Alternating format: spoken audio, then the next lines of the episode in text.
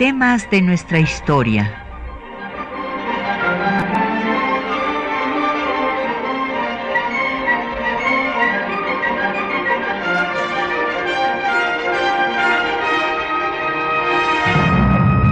Un espacio que difunde el conocimiento del pasado para comprender nuestro presente. Programa a cargo de la maestra Patricia Galeana.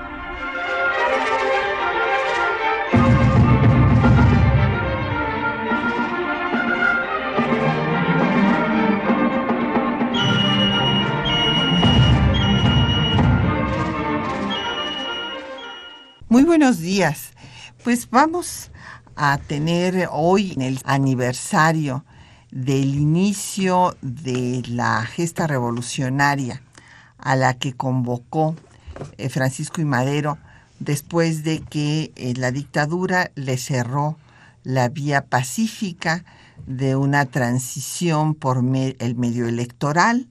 Recordarán nuestros radioescuchas que cuando las elecciones se llevaron a cabo, Madero estaba encarcelado en Monterrey por ultrajes y faltas a la autoridad y por haber dejado que Roque Estrada se escapara.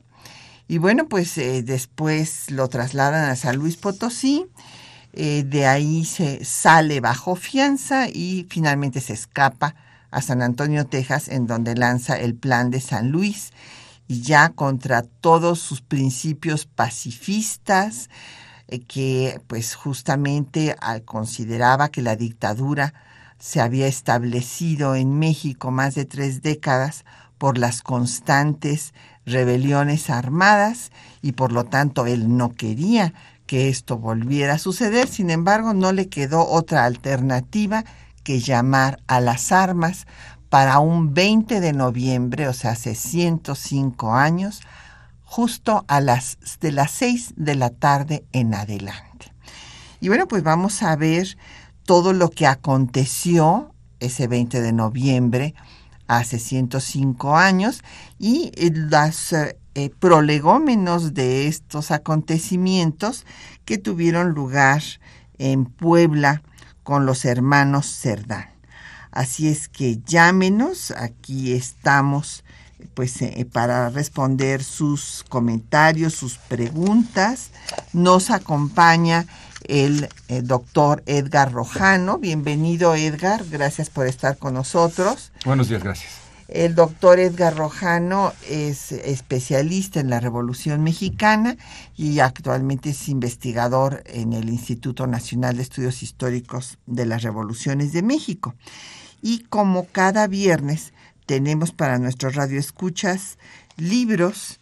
En este caso tenemos eh, la publicación del Centro de Estudios de la Revolución Mexicana Lázaro Cárdenas, que es una eh, institución que surge para rescatar pues la memoria eh, documental y también oral, tienen eh, unos archivos de historia oral que dan cuenta de cómo pues vivieron todos los acontecimientos pues que emanan del movimiento revolucionario los michoacanos y en particular eh, pues cómo llega el movimiento revolucionario a su culminación con el eh, reparto agrario, con la expropiación petrolera y otras medidas que va a protagonizar el gobierno del general Lázaro Cárdenas.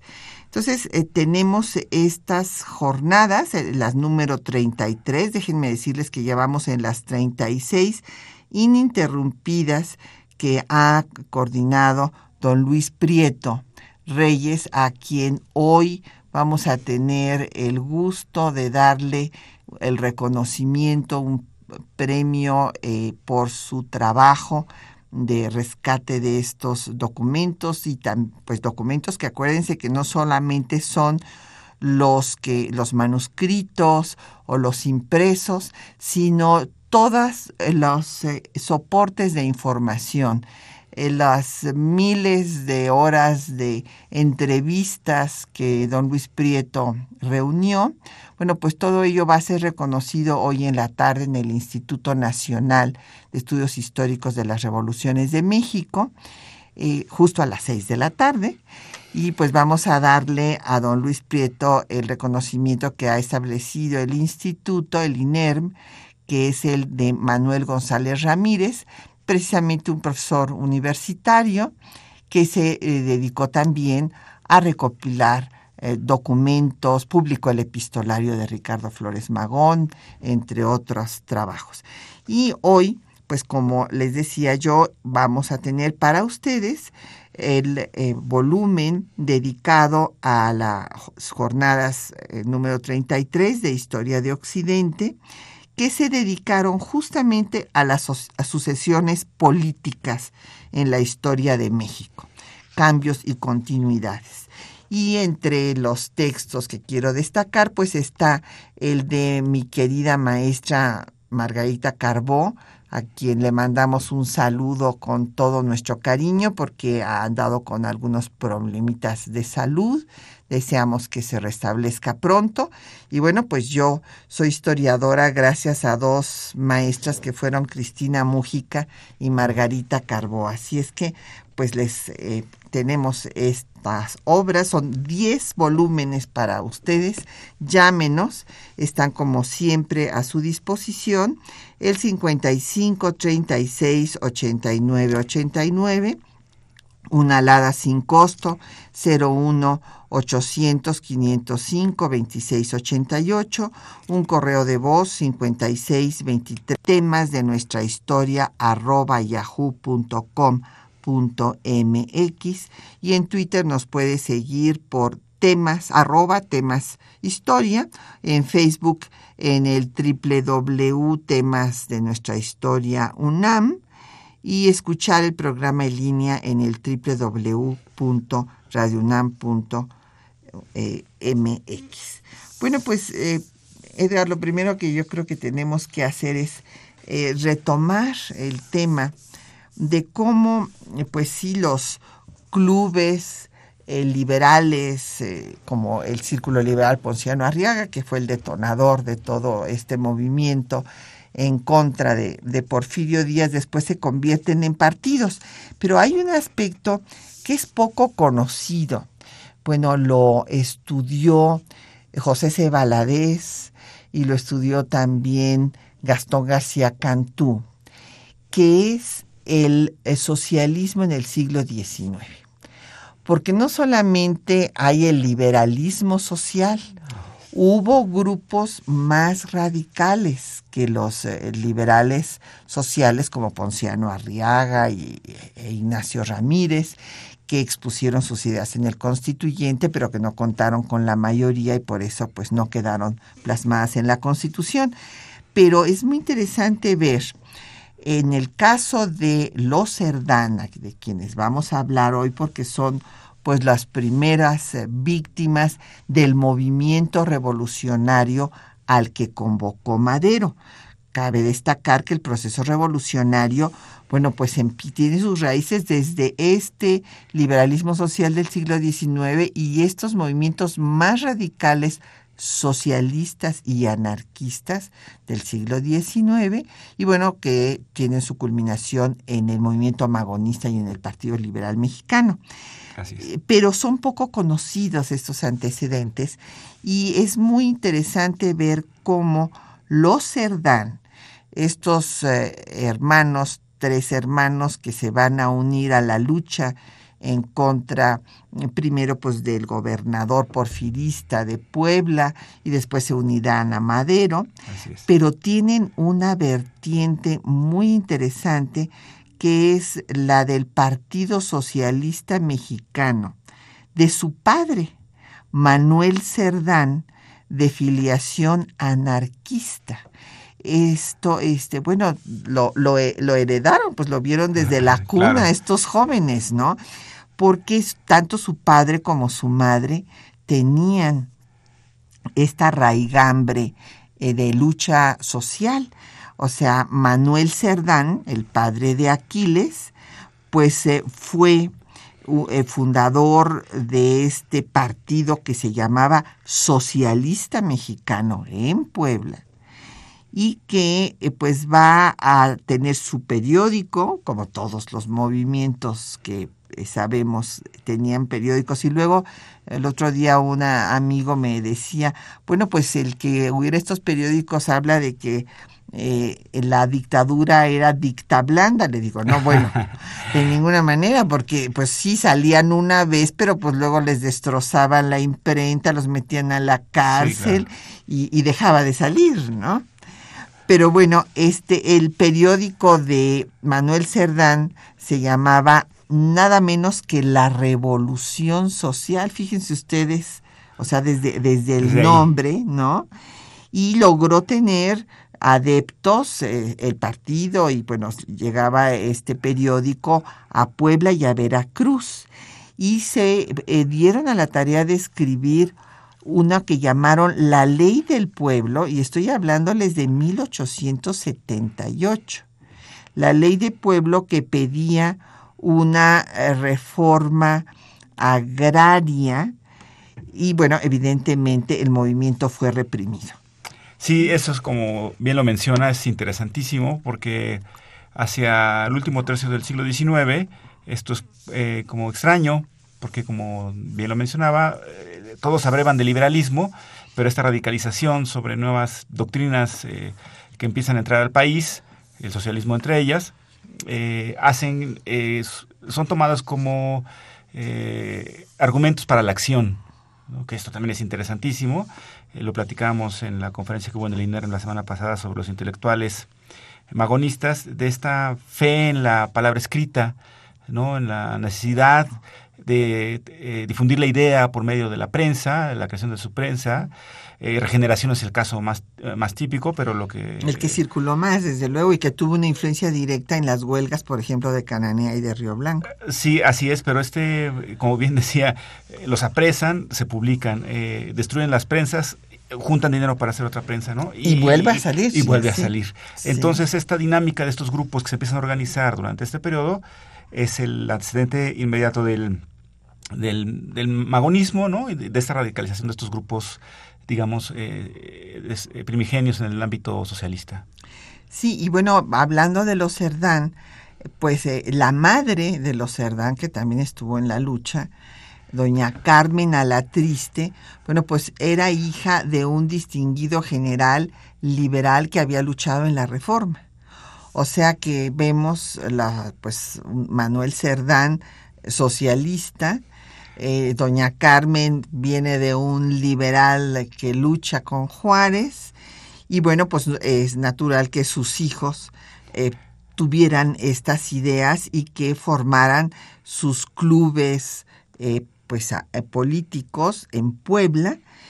Y en este caso pues el de los Cerdán tuvo el, nombre de Luz y Progreso, el club antireleccionista Luz y Progreso, que ya veremos después pues cómo eh, va a pasar de este movimiento también pacífico a, proponer pues el, el, levantamiento armado, a unirse al llamado de Madero y a ser el comandante del maderismo en Puebla y pues que morirá eh, pues al tratar los eh, el régimen del gobernador porfirista de catear su casa, ¿verdad? Y será pues la primera víctima, repito, de la revolución maderista.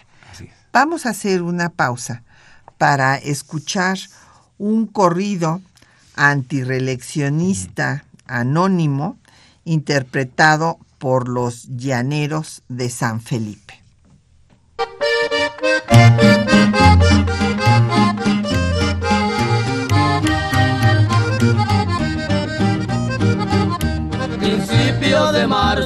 Fecha memorable de 1910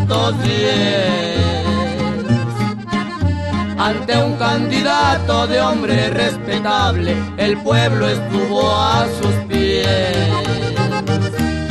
Solo a don Mucio Martínez, ya el virrio de Joaquín Pita, de don Francisco y Madero, no fue grata su visita ciudadanos libres de Estado de Puebla, amigos del pueblo entero.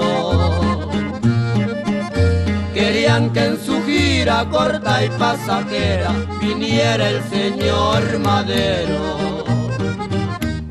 Los tres hermanos Cerdán con los hermanos Rousset organizaron un meeting en Plaza de San José. Cuando había reunidos muchos ciudadanos en el mitin de aquel día, pronto fue disuelto por muchos soldados y toda la policía. Madero siguió su gira, nuestro país, hasta que fue capturado en la ciudad de San Luis.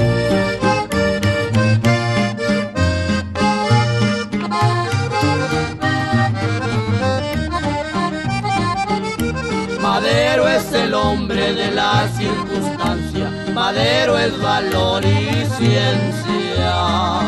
Las flores le dan su fragancia, que viva la independencia. Desde el Bravo hasta el Suchiate, se muestra el pueblo altanero, gritando por todas partes, viva Francisco y Madero. Señores, mi canto, mi canto es sincero, mi canto es de patriotismo. Le canto a mi patria, le canto a Madero y a la... Bueno, pues ahí está. Es lo menos que podemos hacer, recordar a don Pancho Madero hoy y a Aquiles Cerdán.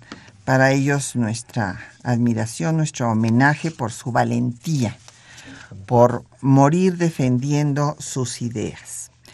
Eh, nos han llegado ya muchas llamadas. Eh, don Javier Andrade Torres, que nos llama de la delegación Pachuca. No hay ninguna delegación Pachuca. Aquí se equivocaron. Hay las jóvenes que me ayudan a contestar los teléfonos. Pero bueno, don Javier nos dice que qué pasó con los hermanos Cerdán el 20 de noviembre. Fue antes la situación que vivieron eh, los hermanos Cerdán, porque como eh, referíamos, don Javier, bueno, pues eh, este, los Cerdán tenían ideas revolucionarias desde sus padres, forman el Club Antireleccionista, Luz y Progreso, y después se unen obviamente al Partido Nacional Antireleccionista y Aquiles Cerdán es nombrado por Madero eh, cuando ya se decide a la lucha el comandante de eh, la revolución en Puebla. Entonces se va a organizar, a hacer acopio de armas, etcétera, etcétera, y desde luego pues son descubiertos. Esto es eh, muy interesante porque como fue pues fue un movimiento tan transparente, o sea, porque Madero, la, la, verdad, demasiado transparente, ¿no? Tal vez Madero, pues primero escribió su libro, lo distribuyó, después hizo su gira. Eh, pues sí, electoral, sí. Exactamente, entonces primera gira que se realizó en la historia política de México, en, en Puebla, pues eh, se reunieron varios clubes, porque además de el Luz y Progreso de los Aquiles Cerdán, ya había el Zaragoza, el Regeneración, el Libertad y Progreso, y eh, pues llega a reunir a miles de simpatizantes. Eh, en aquí en la Ciudad de México se calcula que llegó a reunir 30 mil, en Guadalajara eh, reunió 10 mil, que para aquel entonces, pues imagínense ustedes, era una cosa terrible. Multitudes. Y como originalmente, pues Díaz no le había dado la mínima importancia, pero cuando ve todo esto, pues es que lo manda a encarcelar, este, huye Madero, ya invita a las armas, y desde luego de esto se enteran los porfiristas, pues si sale hasta en la prensa. Así es. Sale la prensa que viene el movimiento armado, que, se, eh, que, puede haber levantamientos en todo el país para el 20 de noviembre y por esa razón es que Madero no puede ingresar ni siquiera al territorio nacional el 20 de noviembre porque no llega ni la gente que se esperaba. Pues ¿por qué? Porque el gobierno porfirista eh, bien empieza a reprimir. Desde que se enteran de todo esto, por ejemplo, en el caso que estamos mencionando de Puebla, pues va a, catear la casa de los Cerdán y ahí este pues viene eh, la trifulca porque eh, quieren entrar, Carmen no los deja, luego la golpean, entonces aquí les saca la pistola y mata a los que querían entrar y no huye, esto es importante, o sea, no se escapa porque suponía que iban a llegar todos los otros revolucionarios a apoyarlo. Así es. Se va y se esconde en el sótano y resulta que no llega nadie. Porque claro, había habido la, represión, la gente tenía miedo y pues no los apoyan, inclusive sale Carmen con un rifle en la mano en el balcón a pues a llamarles que, que vengan, que no sean cobardes en pocas palabras, que se, que los ayuden en la refriega que se está dando este, y pues no hay esta solución, este, no hay ningún apoyo y entonces pues Aquiles Cerdán es descubierto, lo matan y Carmen Cerdán es mandada a la cárcel. Sí, esto fue el 18 de noviembre, exactamente un par de días antes del llamado, que como bien mencionó usted, son descubiertos. Eh, la figura de Carmen Cerdán es enorme, ¿no? Se, las crónicas, los relatos posteriores dicen que pelea hombro con hombro con sus hermanos y con la gente que está ahí. Eh, también es cierto que la gente que estaba asociada con, el, eh, con Aquiles no llega, ¿no? Y entonces, en una crónica de Natalia, otra de sus hermanas, están esperando en otra casa que que en cuanto en las primeras eh, este, balas de la revolución, la gente se amotine y no sucede, ¿no? Y entonces hay un impas, angustia, eh, y finalmente son reprimidos, eh, pues, pues acabados ahí. Y esto, en buena medida, como también bien menciona, impacta el levantamiento del 20. Claro que sí. Y don Javier Andrade también nos preguntaba que si el diario de Madero que, tanta influencia tuvo en el diario de Madero las proclamas de Ricardo Flores Magón. Sí tuvieron influencia originalmente, don Javier, porque inclusive Madero eh, les ayudó a financiar el, periódico Regeneración. Hay una carta donde Ricardo le da las gracias porque dice que si no le hubiera llegado ese apoyo, pues no habría podido salir el número. Pero después ustedes recordarán que eh, pues los Flores Magón, pues en esta represión y persecución de la que son víctimas, se van a Estados Unidos y eh, pues se radicalizan y ya se van al anarquismo. Y en este sentido, pues Madero no los acompaña. Así es. Madero no estaba de acuerdo con la desaparición del Estado ¿verdad? Que es en esencia el anarquismo. Sí, en una primera instancia ni siquiera con la vía armada, ¿no? Lo que mencionaba usted al principio de la lucha democrática que está plasmada en su libro de la revolución, eh, perdón, la asociación presidencial de 1910 es una muestra de ello. Y, no comparte esto y se separa del, bueno, marca distancia con el magonismo, en efecto. Claro. Aquí don Manuel Pérez Morales de la Miguel Hidalgo dice que si hubo un comandante general de Madero, bueno, no, el, realmente el comandante era el propio Madero y pues todos, toda la red de clubes liberales que después se unen al partido antireeleccionista, pues cada uno va a tener sus propios jefes en las diferentes partes. Sí, eh, si, no mal, si no me equivoco, el plan de San Luis dice que será, es el líder de la revolución. Exacto.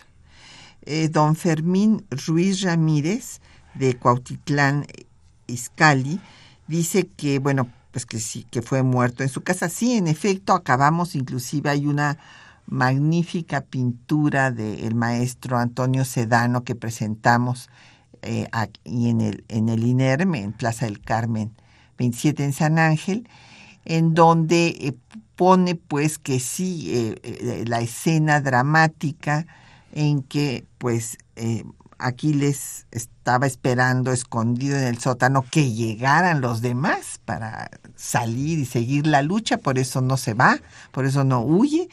Ya vimos que no llegan y pues que a Carmen Cerdán lo mismo que a la esposa de Aquiles y a su madre, a Carmen, a todas se las llevan a la cárcel.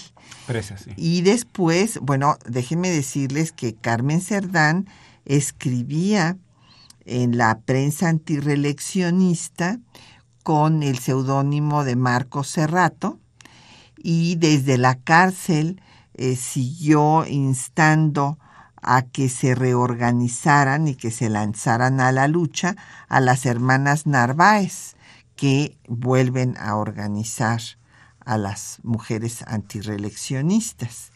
Y ya dedicaremos más a hablar de las mujeres en la revolución en el programa siguiente. Entonces, eh, Carmen Cerdán no muere, don Fermín, o sea, después de sale de la cárcel, se incorpora a la lucha, continúa y también se destaca por organizar después eh, pues, eh, grupos de mujeres para ayudar a los heridos de la revolución. Sí, Vital es, un ícono de la mujer en la lucha de la revolución.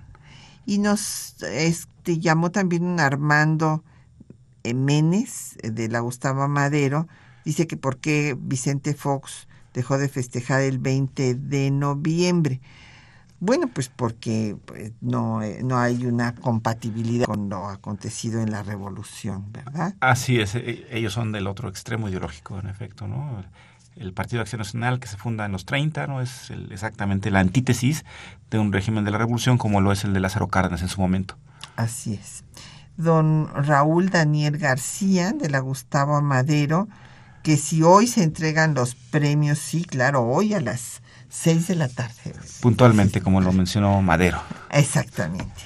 Efren Martínez, que el socialismo mexicano, bueno, el socialismo mexicano tiene desde luego influencia de las ideas sociales europeas y eh, pues fueron grupos minoritarios ciertamente, pero que existieron en el siglo XIX y que, bueno, pues van después a retomar estas ideas de tipo social en la revolución. Sí, Bakunin, Prokotin son de las lecturas obligadas para estos hombres. En la Soberana Convención Revolucionaria incluso se hace mucha referencia a ellos y algunas también referencias incluso a Marx, pero en efecto son grupos minoritarios, pero de avanzada porque son libros que no corren este, comúnmente entre los lectores de la época. Claro, y que hay que recordar además que los lectores de la época eran muy pocos. Además. Porque el analfabetismo era elevadísimo. Más del 80% de los mexicanos eran analfabetas. Así es. Entonces, pues sí, este, era un grupo minoritario, ciertamente. Miguel Ángel eh, Mascarva, a ver si me lo, lo pronuncié bien, don Miguel Ángel, si no es que no me lo escribieron bien, usted disculpe que por qué se ha olvidado tanto a Villa. No, no se ha olvidado a Villa. Pues lo que pasa es que estamos en los prolegómenos y este ya de este Villa todavía no aparece en el escenario de, la revolución. Eh, le agradecemos mucho sus tweets a Jarzadevi, lo mismo que a José Alfredo Cid Muchísimas gracias. Eh, gracias también a Dolores Martínez del Estado de México, en Naucalpan. Le mandamos muchos saludos. A don Rodrigo Meneses eh, de eh, Tlalpan. Yo también deseo que, sí, se, alcance un libro, don Rodrigo. Vamos a hacer una pausa para escuchar los textos que les hemos seleccionado para esta mañana eh, ahí van a ustedes a oír pues lo mismo el exhorto de Aquiles Cerdán que hace, interpreta, sintetiza el plan de San Luis y saca eh, pues una hojita que circula por toda Puebla, ¿verdad? Y también pues eh, todo lo que hizo Carmen Cerdán, descrito nada menos que por don Isidro Favela.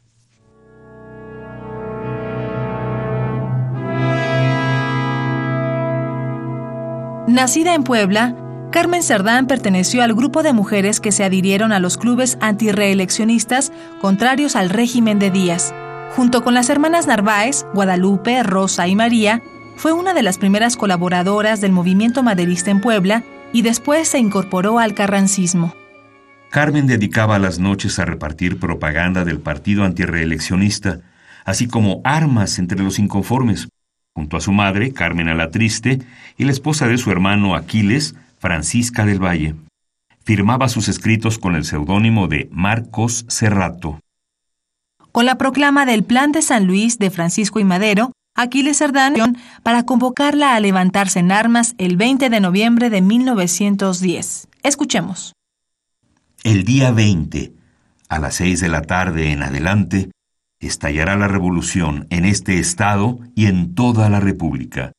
Nuestro candidato Francisco I. Madero entrará al frente de un grupo de patriotas por la frontera, y tened la seguridad que a esa hora estaré entre vosotros para demostrar que aunque no pertenezco al gremio militar, sí sabré luchar por la República y sabré poner en práctica el ejemplo de los héroes que nos legaron independencia y libertad. Y como ellos, sabré luchar con valor sin que me arredren las balas de los enemigos del pueblo, o por lo menos sabré encontrar una muerte gloriosa al lado vuestro, defendiendo la democracia. El gobernador de Puebla, Mucio P. Martínez, se enteró del levantamiento por lo que ordenó realizar un cateo en la casa de los Cerdán para el 18 de noviembre. El tiroteo duró hasta la madrugada siguiente, dando como resultado el asesinato de Aquiles Cerdán. Durante los interrogatorios, Carmen declaró sus razones para permanecer al lado de sus hermanos, a pesar del ataque del que eran objeto. El documento señala. Interrogada para que diga por qué se quedaron ella y las demás señoras de la familia acompañando a sus hermanos Cerdán, cuando seguramente sabían el peligro que iban a correr con la resistencia que aquellos y sus compañeros se proponían oponer a la policía, contestó que si se quedaron fue porque no quisieron abandonarlos y creyeron que podían ayudarlos, no precisamente en la lucha o combate, sino cuidándoles, por ejemplo, en caso de salir heridos, que aunque Aquiles les instó antes de que llegara la policía a que salieran de la casa, ellas no quisieron hacerlo porque tenían la esperanza o de que no llegaran por fin a verificar el cateo, o que sus hermanos y demás hombres que les acompañaban no resistieran por fin a la policía. Cabe destacar la valentía de Carmen al reclamar a los vecinos no haber acudido en apoyo de la familia Cerdán durante el ataque que sufrieron por parte del gobierno federal. Más tarde, Isidro Favela relataría la valentía de Carmen frente a la represión que sufrieron por parte de la dictadura porfirista. Al sospechar las autoridades poblanas que el domicilio de la familia Cerdán se había convertido en un arsenal, ordenaron el cateo de la casa de Santa Clara, siendo el coronel Miguel Cabrera, jefe de la policía, encargado de ejecutar la diligencia.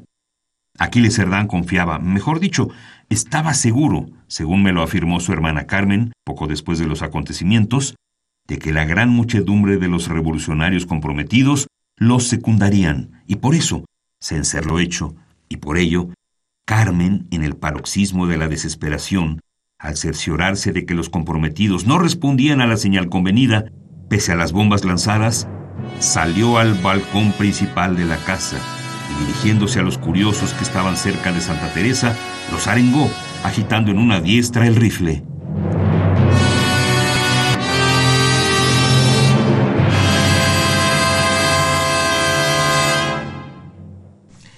Bueno, pues ahí tienen ustedes este, lo acontecido ese 18 de noviembre hace 105 años. Y bueno, ahorita vamos a ver qué pasó el 20 exactamente. Pero pues nos han llamado otros radioescuchas, Patricia López, le mandamos saludos a nuestra tocaya ya en Benito Juárez. Dice que si Madero habló eh, pues de las mujeres. Bueno, hubo una serie de clubes de mujeres. Inclusive hubo clubes de católicas que eh, estuvieron con Madero y con la eh, este re, digamos, con el antireeleccionismo. Inclusive hay una foto donde está Madero con, con estas mujeres y desde luego Madero pues habla de que es muy importante la participación de las mujeres, sin embargo, pues no estuvo en ese momento en su en sus planes, por ejemplo, otorgar la ciudadanía a las mujeres. Ya sabemos que esta se otorga hasta 1953, eh, ya con una reforma del presidente Adolfo Ruiz Cortines, después de que la Organización de Naciones Unidas en 52 ha declarado que no pueden ser democráticos los países en donde más de la mitad de su población no es siquiera ciudadana. Entonces, pues fue un movimiento tardío, ya hemos dedicado programas al respecto por razones eh, fundamentalmente políticas. Por una parte, ya sabemos eh, que se decía que pues los hombres eh, casados iban a tener doble voto, que las mujeres no estaban preparadas aunque hubieran ido a la universidad y los hombres fueran analfabetas, otros argumentos y que fue el que pesó más, que era darle el voto a la iglesia, que era la que manejaba a las mujeres desde el púlpito y el confesionario. Doña Elizabeth Solórzano, que si Aquiles Cerdán era médico. No, no tiene profesión. Eh, muy pronto se dedica al comercio. Se sabe que comerciaba con calzado, En, la, en la zona de eh, Puebla Tlaxcala y que por eso conoce a, mucha gente, relaciona con estos círculos obreros que después eh, se inclinan hacia el socialismo anarquismo.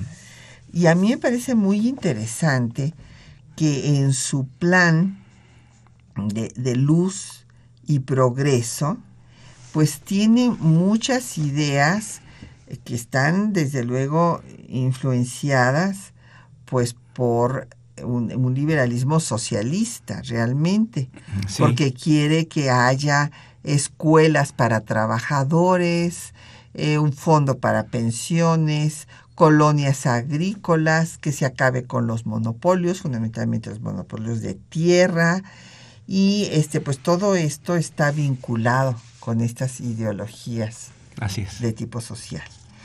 Eh, también nos pregunta doña Elizabeth Solórzano que si uno de los discípulos de Aquiles Cerdán fue Juan Andreu Almazán. Pues don Juan, Juan Andreu Almazán, pues lo único que tienen en común es que eran poblanos. Así es. Pero Andreu Almazán, pues fue un personaje muy este, extraño, cambiaba de bandos sí, así es. y acabó eh, pues en, representando a la derecha.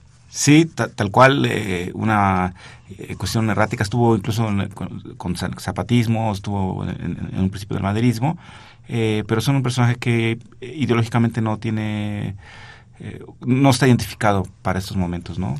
No. Y este también nos habló el señor Alcaraz de la Benito Juárez. Le agradecemos muchísimo sus felicitaciones, lo mismo que dos otros tweets de Devi, le mandamos saludos. Y bueno, pues nos han seguido llegando una cantidad de preguntas y comentarios. Eh, eh, doña Lucrecia Espinosa quiere que le recomendemos un texto sobre eh, Carmen Cerdán. Bueno, le recomendamos, hay varios que, bueno, no se pueden encontrar en las librerías, en la biblioteca allá del INERM eh, este, si, se, si se tienen, eh, le recomiendo en particular eh, la obra de Ángeles Mendieta a la Torre, que este, se dedica pues justo a la biografía de Carmen Cerdán. Hay otro texto que está también una otra biografía de Carmen, que es de María Luisa Mendoza, y uno más que es eh, sobre, eh, publicado por el INERM, eh, Carmen Cerdán y la Junta Revolucionaria de Puebla, de Luis Fernando Álvarez, Olga Cárdenas y Alfredo Hernández, o sea, es una obra colectiva. Todas estas publicaciones, biografías sobre Carmen Cerdán, están en el Instituto Nacional de Estudios Históricos de las Revoluciones de México, allá en San Ángel. Y bueno, pues, ¿qué pasó el 20 de noviembre. Como les decíamos, pues eh, no pudo ingresar Madero porque pues le pasó un poco lo que Aquiles Cerdán, lo dejaron solo, Solo. Sí. solo y no pudo entrar, no pudo entrar al territorio nacional hasta febrero de, de 1911 Sí, así es. pero hubo muchos levantamientos, pues eh, en el norte del país sobre todo. En Chihuahua, Chihuahua. hubo muchísimos. Ahí este don Abraham González, por eso después lo mandaron matar, desde luego, se levantó y hubo pues levantamientos eh, de José Luz Blanco en Ojinaga, inclusive magonistas que también se levantaron ahí en Chihuahua, o sea, se levantaron tanto maderistas como magonistas, ya aparece ahí Pascual Orozco, que toma San Isidro, y hay otros levantamientos en el norte del país, en Coahuila, en Saltillo, Coahuila, Francisco Murguía, en eh, Zacatecas, Luis Moya, en Durango hay varios levantamientos, en Gómez Palacio, eh, Mariano Ortiz, y en Guadalupe, Durango, los hermanos Arrieta. También hay en San Luis Potosí, Rafael Cepeda, y en otras zonas que son im- importantes, en Veracruz, acuérdense la huelga de Río Blanco tenía y era pues una tierra de ideas liberales, ahí pues estaba las raíces de Juárez, etcétera. Eh, Ahí también hay un levantamiento en Orizaba con Cándido Aguilar y en Puebla pues también hay un levantamiento eh, de Juan Cuamazzi. Sí, eh, contrariamente a lo que pensamos de un gran levantamiento el 20 de noviembre, porque es la fecha en la cual Madero llama a tomar las armas, eh, es una cuestión esporádica. Chihuahua es una parte importantísima, lo será desde ahora y a lo largo de la revolución. Los hombres que salen, eh, que engrosan las filas de la revolución, eh, Abraham González, Pascual Orozco, eh, también Cándido Aguilar, que después va a emparentar con Venustiano Carranza. Entonces, esta primera etapa de la revolución maderista es ciertamente, no tiene tanta relevancia en el ámbito militar, pero lo importante es que siembra la semilla, porque entonces no se entiende lo que sucede en 1911, donde sí realmente hay un levantamiento armado fuerte y cuyo clímax seguramente es eh, la batalla y la toma de Ciudad Juárez, pero ya hacia mayo. ¿no? Eh, Madero no puede ingresar al país en efecto, pero se establece de, tal manera en, en la cual él sigue siendo un rebelde ¿no? al gobierno porfirista y que tomará un segundo aire hacia eh, mayo de 1911, en donde el régimen ya no podrá más y tendrá que renunciar a don Porfirio Díaz. Sí, aquí es muy interesante ver que en realidad eh, la revolución maderista, o sea, ya con Madero al frente, pues son tres meses. Porque entra en febrero, febrero, marzo, abril, mayo. Mayo. En mayo eh, viene la toma de Ciudad Juárez y la renuncia, bueno, los acuerdos de Ciudad Juárez Claro. y luego la, la renuncia de Díaz, que sale del país, y entonces ya se convoca finalmente a elecciones, y pues vendrá desde luego el triunfo arrollador de la fórmula Madero Pino Suárez. Sí, que en un primer momento eh, Madero mismo está con el antireaccionismo con Francisco Vázquez Gómez y después se rompe con él y el, el deja de existir propiamente eh, y Madero hace fórmula con, con Pino Suárez, que conocen sus giras cuando va a la península. Claro. Eh, Pino Suárez él es eh, yucateco y, y como bien dice arrasa con más del 90% de los votos en las primeras elecciones, digamos, libres del México pues contemporáneo para aquel momento, ¿no? Eh, y entonces Madero asumirá la presidencia con una gran legitimidad y lo que sucede después, pues como dice, es otra historia. Claro, ya.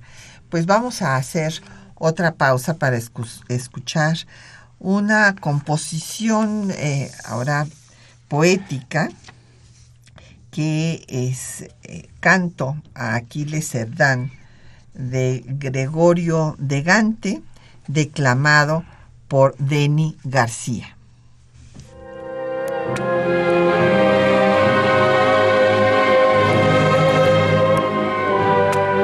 Al viento huracanado la melena y el brial en raudo vuelo corre a la lucha, a la candente arena de la Puebla viril y legendaria, donde Aquiles Cerdán, cual otro Atrida, la epopeya del pueblo escribe con su sangre y forja con su vida. Y canta el espartano gesto con que un puñado de valientes, pasmo de las edades y asombro de las gentes, enciende sobre el cielo el astro de las patrias libertades. Con las manos tremantes en la lira y el sentimiento y voz enardecidos, tu heroico canto inspira en la pávida hora en que las teas revolucionarias anuncian con sus luces incendiarias los tintes honrosados de la aurora y que se fundan en sonora maya tus vibrantes estrofas varoniles y el aplauso que fingen los fusiles tronando en el fragor de la batalla. Es el árbol fuerte que del pueblo tomó sabias amargas y que en medio de hórridas descargas desafía la muerte. Es Aquiles Cerdán que está enseñando al pasado, al presente y al futuro cómo se da la vida enarbolando la luz de un sueño generoso y puro. Es el robusto gladiador que muestra cómo los tronos saltan en astillas cuando los sátrapas parecen grandes porque los contemplamos de rodillas. Es la figura epónima que cupiera en el marco de un pentámetro heroico de Tirteo y un noble paralelo de Plutarco. El hogar de Cerdán, nido de amores, de hondos cariños y ternuras hecho, se ha convertido en nido de condores y en el firme baluarte del derecho. Una veintena escasa de ciudadanos bravos, con firme voluntad y fe segura, decide resistir a la impostura, resueltos a morir antes que esclavos. ¿Y la madre? ¿Y la esposa? ¿Y la hermana de Cerdán? ¿Al apremio para que huyan de aquel lugar de muerte? Ellas también deciden con los suyos correr la misma suerte. Oh, expresión de dolor que nada implora. En la madre, en la esposa y en la hermana está el amor heroico que atesora la mujer mexicana.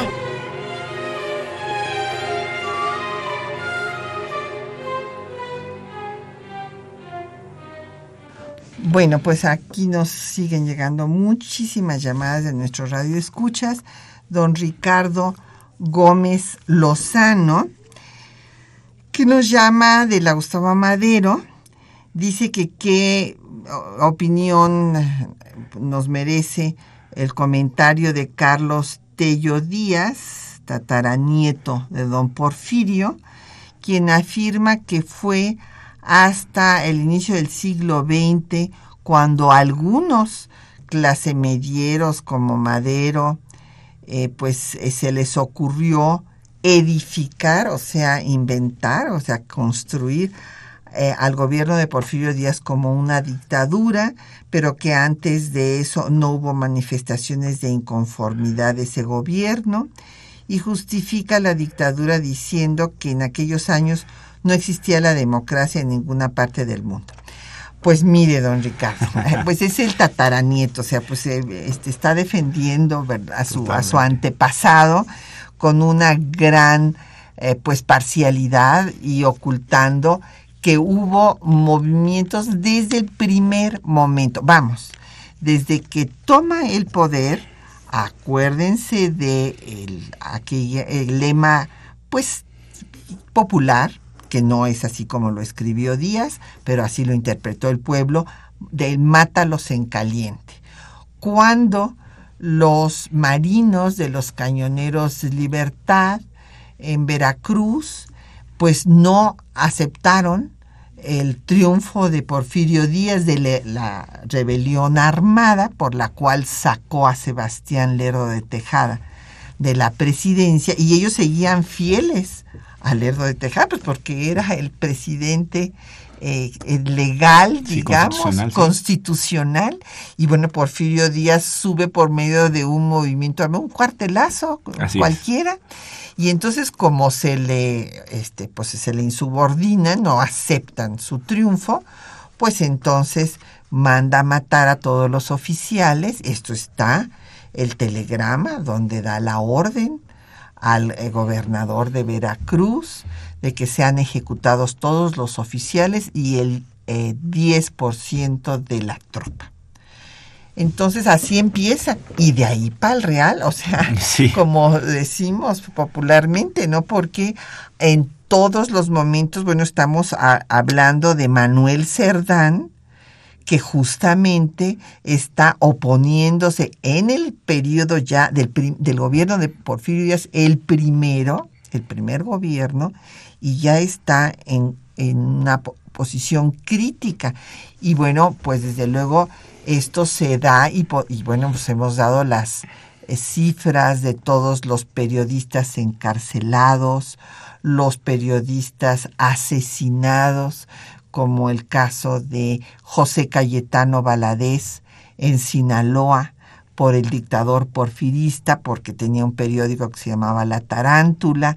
Entonces, eh, bueno, evidentemente, esta es una historia larguísima de represiones, eh, pues el, genocidio yaqui, eh, cómo se les eh, traslada a Valle Nacional, las condiciones en que viven en Valle Nacional y después en Yucatán, en las haciendas enequeneras, la represión de Tomochic.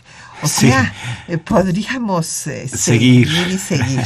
Sí, hay un par de cosas eh, que son muy evidentes. Una, el problema de la tierra. Durante todo el régimen porfirista hubo eh, conflictos por la tierra, no solamente en Morelos, que son los zapatistas durante la revolución, sino en grandes partes de la región, del país.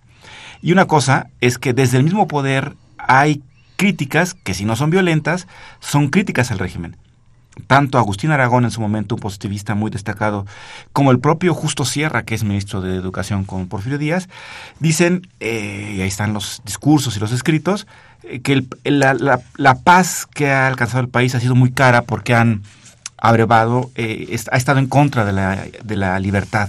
Y que habrá que recordar que la libertad es un principio fundamental para los liberales eh, de- de- del siglo XIX y muchos de ellos acompañaron a Porfirio Díaz en las luchas libertarias. Entonces, el que no haya habido una revolución antes no implica que no hubiera descontento de sectores. No, Madero no es tampoco un clase mediero, ¿no? Madero es un- de una familia pudiente. Ah, acomodada, sí. sí, Entonces, eh, lo que van a hacer las clases medias después, eso sí, eh, este Cabrera, Soto y Gama, es en efecto cuestionar y sumarse a la revolución, ¿no?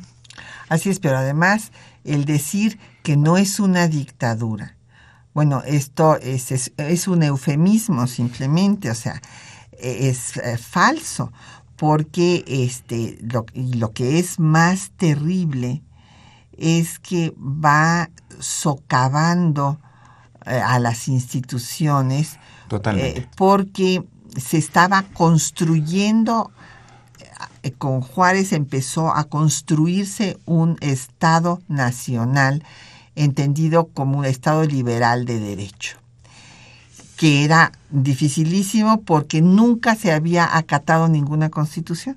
Sí. Y entonces en 67 inició ese proceso, luego Lerdo de Tejada lo continuó y con Porfirio Díaz viene una simulación total, porque eh, pues sí, hace reformas a la Constitución, primero para eh, no, re- no reelección, porque con esa fue su bandera desde la Noria, Que no es, que no es el maderismo, ¿no? Exactamente, es la bandera de Porfirio Díaz, esa fue su bandera, con, con la que se levantó en contra de Juárez, contra Así la es. que se levantó en contra de Lerdo De. Tejada, y después lo primero que hizo fue hacer una reforma para que no hubiera reelección, pero dejó a su compadre Manuel González y, y entonces arregló las cosas para que se reformara la constitución nueva cuenta para permitir una reelección pero no sucesiva, después reelecciones sucesivas Así. y luego ampliar a este un periodo de seis años. que era de cuatro. Exactamente, de cuatro a seis. Entonces, si, si no es una dictadura en donde no se permiten las libertades, entonces yo preguntaría, entonces, ¿qué es? ¿De qué se trata? Entonces, ¿cómo, cómo la quieren llamar? Claro. Que justamente es la definición de una dictadura. Y eh, don Javier Guerra, pues, ¿qué, ¿qué injerencia tuvo Abraham González? Bueno, pues fue uno de los eh, maderistas, inclusive pues por eso lo matan. Así es. Y don José de la Luz Soto. Sí, un personaje también interesante de los primeros días del, del antireleccionismo, de la revolución maderista, evidentemente. Eh, eh, le toca inclusive combatir a la rebelión rosquista, una vez que Madero es presidente, y muere hacia 1933, algo así. Y bueno, don Jesús Ríos nos dice que qué reacción provocó en los clubes maderistas. Bueno, hubo muchos que sí, después de la represión, pues se, les dio miedo, pues evidentemente. Pues bueno, se estaban jugando la vida y pues muchos justamente gentes de la clase media y demás se replegaron ante la represión, concretamente en Puebla. Y también, pues tal vez esta represión eh, pues disuadió a otros que se iban a levantar para el 20 de noviembre y por eso, si bien hubo levantamientos, tal vez no hubo tantos como se hubiera esperado. Eh, para el caso del que estamos charlando esta mañana, el de Aquiles, no se explica de otra manera la fotografía que aparece inmediatamente sobre su cuerpo eh, pues masacrado y que es una lección para todos aquellos que intenten hacer lo mismo. Esta propaganda pues del régimen que evidentemente infunde temor a todos aquellos que hubieran pensado que la revolución era el camino para el cambio. Así es. Don José Alfredo tweet, eh, eh, José Alfredo Cid, perdón, nos pregunta por Twitter que a quién se debe esta este, descripción de lo acontecido en la casa de los Cerdán a don Isidro Favela. Eh, también, eh, bueno, pues le agradecemos sus llamadas a don Ángel Cervantes, que habla de cómo las uh, mujeres, bueno, la posición de las mujeres ya la vamos a, a tratar eh, dentro de ocho días. Eh, Mario Orozco de Iztacalco, eh, le ya le habíamos dado la bibliografía sobre los Cerdán, José Guadalupe Medina de Netzahualcoyot, eh, muchas gracias por su llamada, doña Hilda de San Román, que tiene problemas con internet, le, lo, mandamos, le, lo lamentamos, le mandamos saludos, doña Hilda, Rogelio Martínez de Milpal, y también eh, Raúl Horta de la Miguel Hidalgo. Y bueno, pues lamentablemente ya se nos acabó el tiempo, pero eh, les, nos ha hecho llegar el doctor Salvador Valencia, que ha estado con nosotros en estos espacios en muchas ocasiones. Él es eh, un distinguido constitucionalista y director del Centro de Estudios Municipales y metropolitanos en la Facultad de Estudios Superiores de Acatlán y quiere que les transmitamos una invitación para que participen, que vayan al Seminario Internacional de Gobiernos Municipales y Metropolitanos que se va a llevar a cabo el próximo 25 de noviembre del 2015 allá en la FES Acatlán. Esto va a ser una reunión que va a estar todo el día y bueno, pues se va a dar eh, constancia de asistencia, el correo electrónico donde pueden ustedes pues tener toda la información es eh, proyección.institucional arroba apolo.acatlán.unam.mx. Eh, ahí se pueden ustedes inscribir antes del 24 de noviembre. Van a venir distinguidísimos especialistas de diversas partes del mundo sobre este tema que es central, pues el municipio. Muchísimas gracias al doctor Edgar Rojano por habernos acompañado esta mañana. Siempre es un placer, doctora. Gracias. Aquí en, en, temas de nuestra historia en Radio UNAM.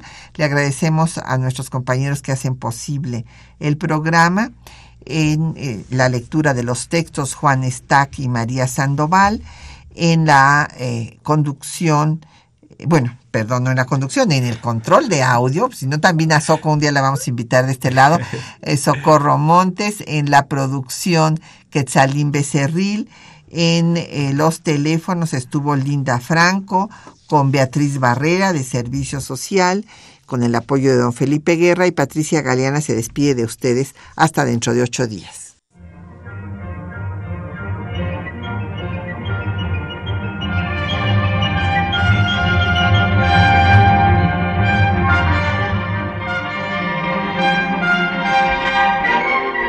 Temas de nuestra historia.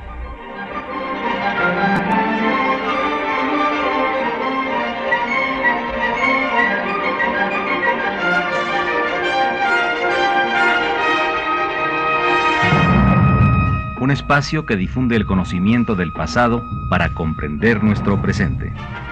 Programa a cargo de la maestra Patricia Galeana.